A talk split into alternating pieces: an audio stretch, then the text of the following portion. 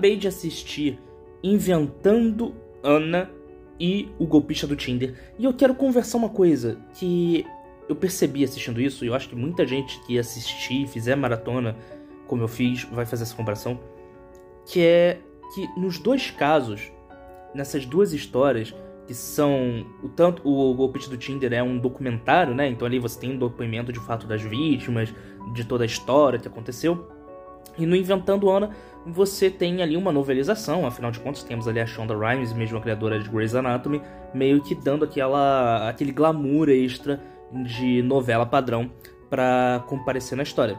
Mas nos dois casos, tem uma similaridade que é a manipulação intelectual e a manipulação emocional que ambos os golpistas, assim podemos chamá-los, fizeram com suas vítimas. Não foi algo que eles planejaram, eles trabalharam o tempo todo com o emocional das pessoas e principalmente com sonhos de riqueza e de luxo.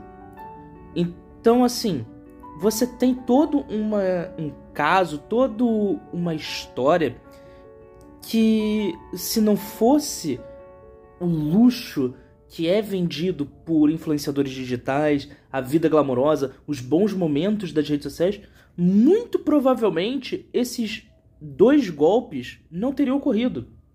Porque a, a Ana queria viver a vida que ela via no Instagram e nas revistas.